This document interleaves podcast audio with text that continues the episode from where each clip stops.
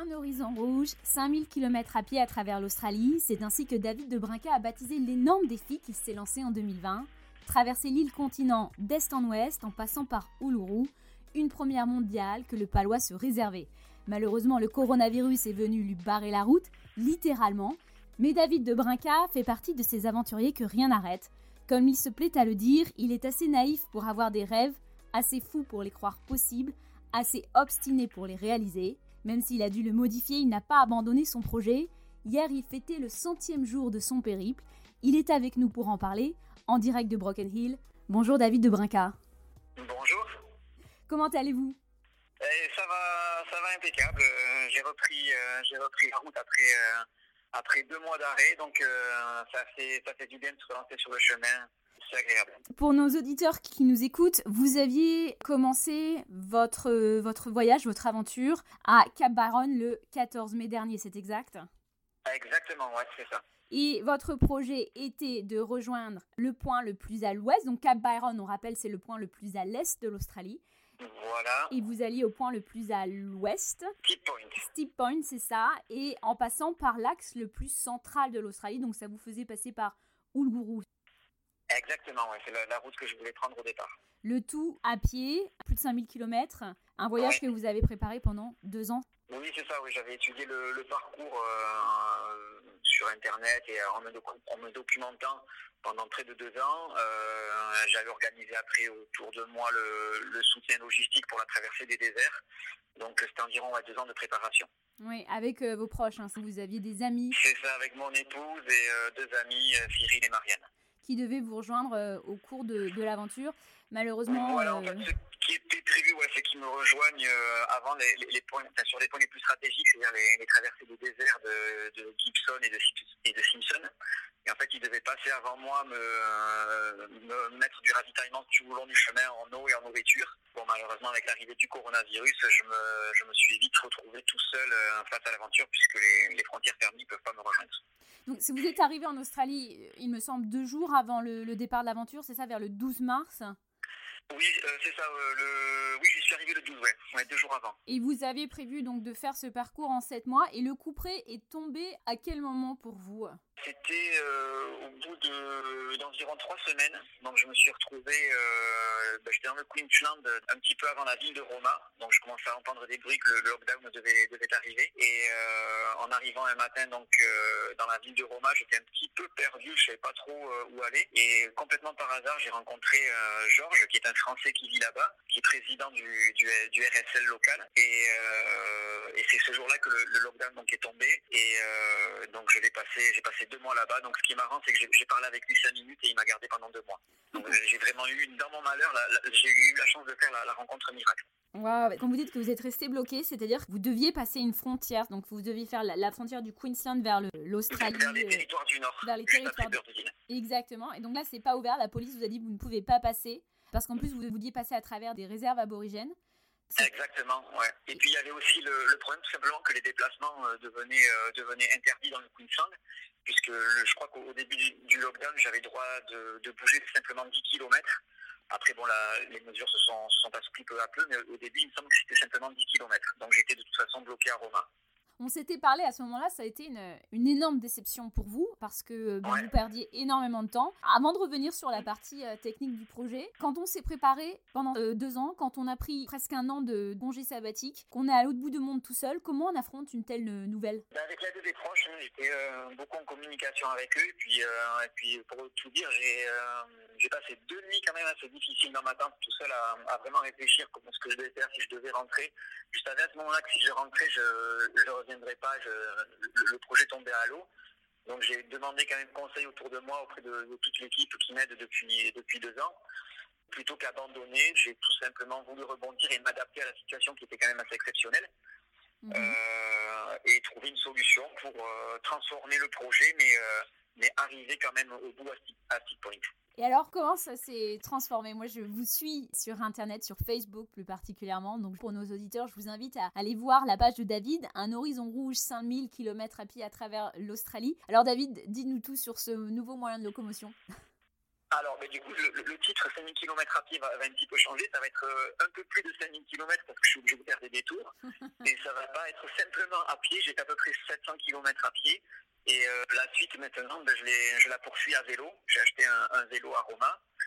Et euh, je continue, euh, je continue comme ça en, passant un peu plus par le sud, parce que le problème technique en fait que j'ai eu, c'est qu'en me retrouvant seul, déjà en, en perdant deux mois, j'allais me retrouver dans le désert sur les mois les plus chauds. Alors j'avais calculé de faire en sorte d'arriver sur les, mois les, plus frais. Donc il allait faire Je me retrouvais seul puisque ni Cyril, ni Marianne, ni, mon épouse Jennifer ne pouvaient venir me ravitailler. Donc c'était plus jouable. Maintenant les traversées euh, de désert que je commence déjà à faire et que je vais continuer à vélo, ben, ça me prend quand même moins de temps. Donc niveau ravitaillement, j'arrive à me gérer tout seul. Mm-hmm. Et j'ai dû revoir également le, le parcours en en fonction des frontières et en fonction des euh, réserves aborigènes que je suis susceptible de traverser plus tard.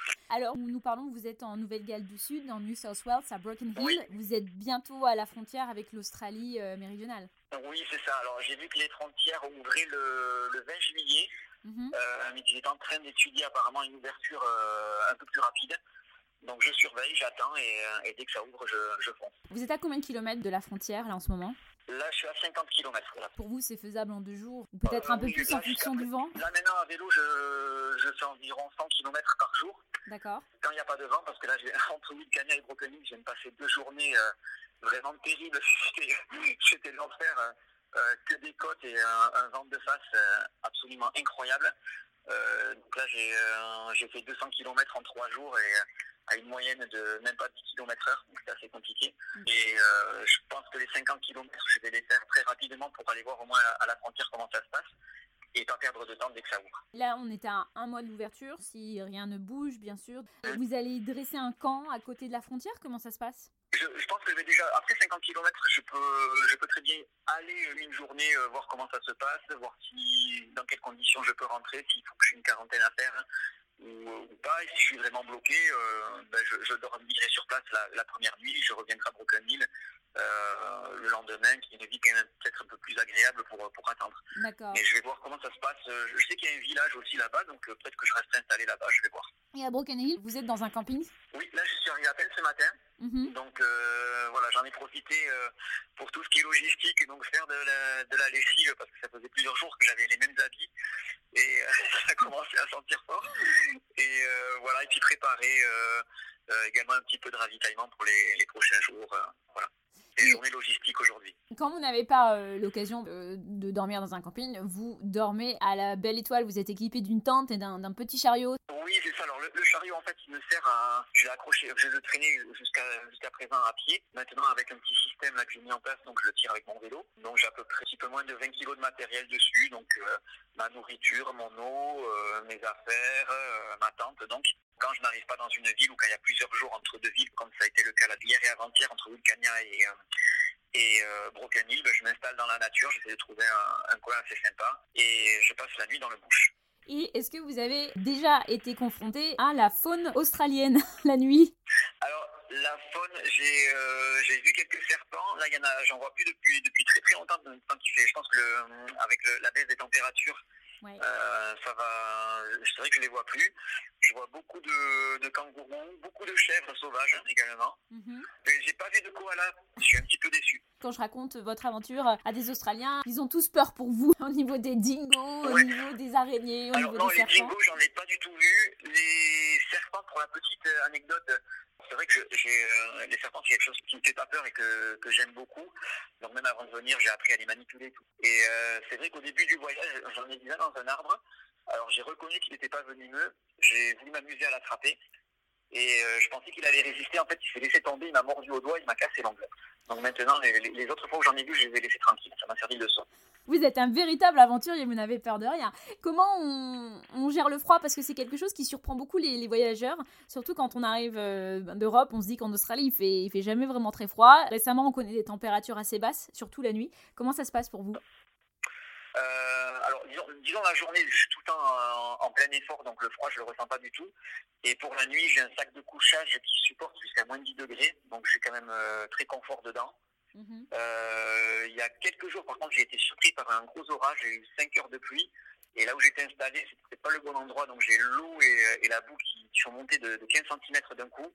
L'eau qui commençait à rentrer dans ma tente, donc j'ai passé toute une partie de la nuit assis dans l'eau à essayer de sauver mes caméras et et mes, habits, ça a, été, euh, ça a, été, assez pénible. On s'est rencontrés au début de votre aventure et vous me disiez que euh, vous suscitiez l'attention, les gens s'arrêtaient, vous parlez, vous donnez de l'eau. Et puis le coronavirus est arrivé. Vous avez vu un changement des attitudes à votre égard. Vous pouvez nous en parler un petit peu plus? Oui, oui, bien sûr. C'est vrai qu'au début, euh, ben, c'est vrai qu'on me voyait marcher tout seul sur la route avec, avec mon chariot, ça, a attisé quand même la curiosité. Beaucoup de personnes s'arrêtaient, me, me demander ce que je faisais. Euh, pareil, quand, quand, le soir arrivait, que je cherchais un endroit où dormir, je demandais si je pouvais poser ma tente dans un jardin. Et j'étais toujours euh, accueilli euh, les bras ouverts. Et à partir du moment où le, on a commencé à vraiment parler du corona et, et, que le lockdown allait se mettre en place, alors les gens étaient toujours gentils, mais c'est vrai que je ne trouvais plus personne pour m'accueillir le, le, soir. Mhm. Euh, mais je, le comprends. Hein.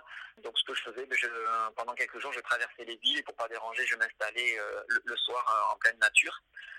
jusqu'à ce que j'arrive à Roma et donc et que je fasse la, rencontre miracle de, de genre. Depuis ce second départ, je retrouve les, gens plus accueillants. Là encore, maintenant, à vélo, chaque fois que j'ai besoin d'eau, euh, il me suffit juste de faire signe, de montrer une bouteille et la, première voiture s'arrête. Quand j'arrive, quand je dors pas dans la nature, que je suis dans un camping, je suis toujours invité euh, à manger des grillades le soir. Euh, je, retrouve l'esprit du début. L'esprit amical des Australiens. Avec les forces ah de l'ordre, comment ça se passe quand elles vous aperçoivent? C'est souvent, ils mettent un petit coup de sirène, ils me font coucou, ou ils me saluent, ou un petit coup de klaxon. Et, euh, et à Roma, où j'ai passé deux mois, euh, j'ai sympathisé justement avec un policier qui s'appelle Michael. Euh, donc tous les soirs, on allait, on allait faire une petite balade, il me, montrait la région, on allait se promener dans le bouge, donc c'était sympa, ça m'a aidé à, gérer un petit peu ces deux mois. Et au moment de partir, il m'a même offert une casquette de la police du Queensland en me précisant bien qu'il fallait surtout pas que je la porte ici, mais ça me, faisait, ça me fait quand même un super souvenir. Je sais qu'il y a beaucoup moins de passages autour de vous. Est-ce que vous avez rencontré des, des Français sur la route à part Georges? Euh, Alors depuis Roma, non. Les premiers jours, euh, un petit peu plus. c'est vrai que j'ai pas vu de Français depuis longtemps. Euh, ben, une anecdote qui était quand même assez sympa, c'était au début du au début du voyage, je me suis retrouvé un soir sur une sur une aire de repos euh, où il y avait bien un panneau qui, montrait qu'on n'avait pas le droit de, poser sa tente, on pouvait dormir en caravane ou quoi, mais interdit de monter une tente. Donc je ne savais pas trop quoi faire, j'allais commencer à passer la nuit sur, euh, sur un banc dans mon sac de couchage. Et là, il y a un, jeune garçon de, de, 19 ans qui s'appelle Nathan qui est venu me voir. Et il m'a dit ouais, je te suis sur Facebook, sur ta page Facebook, c'est génial ce que tu fais. Donc on a discuté. Et il m'a dit bah, écoute, moi je suis en van, je suis tout seul, si tu veux, euh, tu peux, euh, je peux t'abriter pour la nuit. Donc c'était oh, hein. vraiment sympa. Mais c'est vraiment ce chariot qui me, qui, qui, qui, qui, a, été, qui m'avait reconnu et qui, m'a ouvert beaucoup de portes jusqu'à présent. Vous avez un drapeau français aussi sur votre euh, chariot? Oui, alors je l'ai donné depuis en, en cours de route. Euh, là aussi c'était pareil, j'étais du côté de Goudna et j'ai été hébergé par une, un couple aborigène. Ouais. Et le monsieur m'a donné un t-shirt avec des motifs aborigènes. Et euh, je ne savais pas trop quoi leur, leur, offrir en retour. Et j'ai vu sur leur mur qu'ils avaient quelques drapeaux. Donc je leur ai offert mon petit drapeau français. C'est une belle histoire. Euh, sur votre page Facebook, vous, vous aviez aussi mentionné le fait que vous avez été soigné par une infirmière française. Oui, alors là aussi c'était euh, vraiment un gros coup de hasard. J'ai souffert de, vraiment de très très grosses ampoules au, au début du, du, voyage. Et euh, arrivé à Ipswich, j'ai même dû m'arrêter à l'hôpital parce que vraiment ça, devenait euh, plein de sang et ça commençait à s'infecter. Donc je me suis arrêté à l'hôpital, je me suis fait soigner. Et euh, j'ai marché une journée de plus et le lendemain, je suis, arrivé sur une aire de repos, pareil. Donc je commençais à poser ma tente, il y avait une voiture toute seule, on était que tous les deux. Euh, donc j'ai vu qu'il y avait une fille toute seule, je suis allé lui parler. Et euh, donc c'est une fille qui s'appelle Emeline, elle est de Toulouse, donc pas très loin de chez moi. Et en plus elle était, infirmière, donc euh, ça faisait longtemps qu'elle n'avait pas pratiqué depuis qu'elle est arrivée en Australie, donc elle était contente de, de refaire quelques gestes techniques. Et puis moi j'étais contente de me faire soigner les pieds, c'est super. Quelle histoire. Quelle est la route que vous allez prendre? Puisque votre itinéraire initial c'est définitivement pas possible donc là, vous allez passer par l'Australie méridionale et vous allez remonter vers Steam Point. Voilà, exactement. Je vais passer par. Euh, donc là, la prochaine étape, la prochaine grosse étape, ça va être Port Augusta. Euh, après, il y a toute la traversée du, du Arbor. Donc là, c'est vrai que ça va être vraiment la découverte parce que c'est euh, maintenant c'est une route que j'avais pas vraiment étudiée avant de venir ici.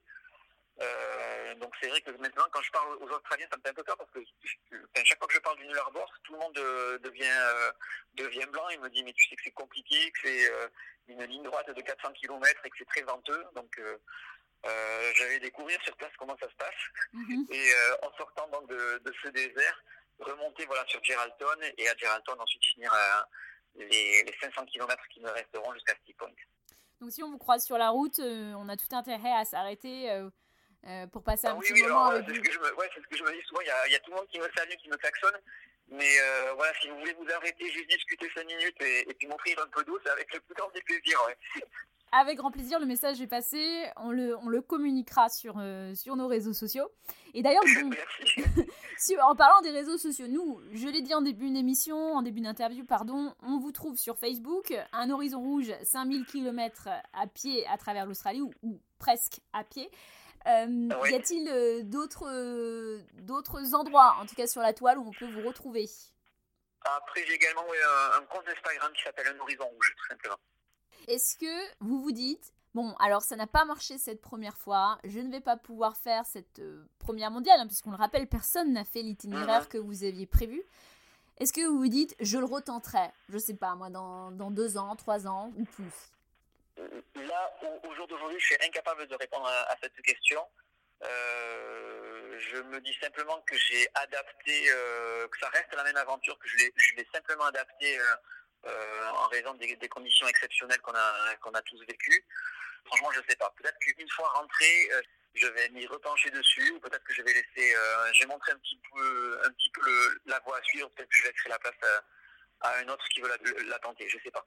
Vous êtes censé rentrer cette année Ouais, j'espère finir, là, d'après mes calculs, j'espère finir en septembre.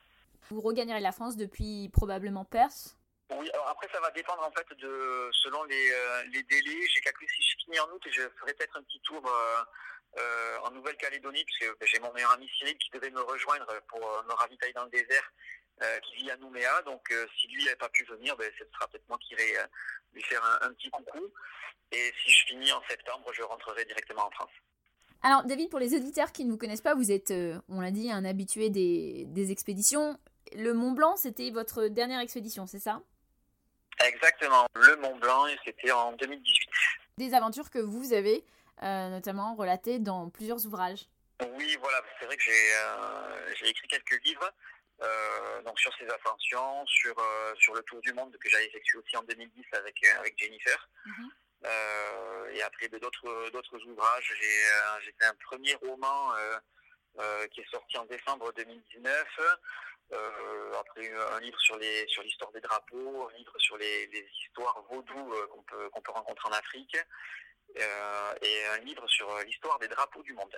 Et est-ce que l'Australie vous inspire pour un pour un prochain livre? Ouais, c'était ben, dès le départ. Hein, j'avais prévu ce, voyage pour pour faire un livre, donc là je commence déjà tous les jours à, à prendre des, déjà des notes, à raconter un petit peu ma journée. Et dès mon retour en, France, je travaillerai là-dessus, bien sûr. Qu'est-ce qui vous manque le plus actuellement de, de votre quotidien et de la France? Euh, ben, de voir mon épouse, hein, bien sûr. Ah, ça, c'est un beau message. Euh, régulièrement euh, par Internet ou par Messenger. voilà. Après, c'est vrai que là, les deux derniers jours, je me suis pris à rêver de, de pizza au fromage de chèvre. Euh, donc ça va, commencer, ça va commencer à me travailler, mais bon, je sais que je vais pas en trouver ici, je pense. Ah, peut-être que c'est dans, les, dans les grandes enseignes qu'on connaît bien, les supermarchés, les, les deux grosses marques, peut-être la, la, la, troisième qui est un distributeur euh, allemand, vous pouvez trouver du fromage de chèvre et des pâtes à pizza. Mais si, euh, bah écoutez, si un livreur de pizza nous écoute, vous êtes à Brocanil en ce moment pour quelques jours. Voilà, donc on peut vous livrer une pizza. Park, s'il veut passer, il est le bienvenu. Euh, David de Brintka, est-ce que vous avez euh, quelque chose à ajouter sur votre aventure, à, partager avec nos auditeurs? euh, Oui, ben, comme, je, comme je disais tout à l'heure, c'est vrai que j'ai été très très déçu là, pendant deux nuits de, devoir, de devoir renoncer au projet initial. mais je suis content en fait d'avoir rebondi, d'avoir repris la route et de pouvoir, de pouvoir continuer. après, le, but final, c'était d'arriver à Steep Point. Donc, je vais continuer, même avec le vent de face, à, faire tout mon possible pour, pour arriver au point final. Merci beaucoup, un beau message de résilience qui j'espère saura inspirer d'autres aventuriers. Merci beaucoup David de Brinca. Merci à vous, au revoir.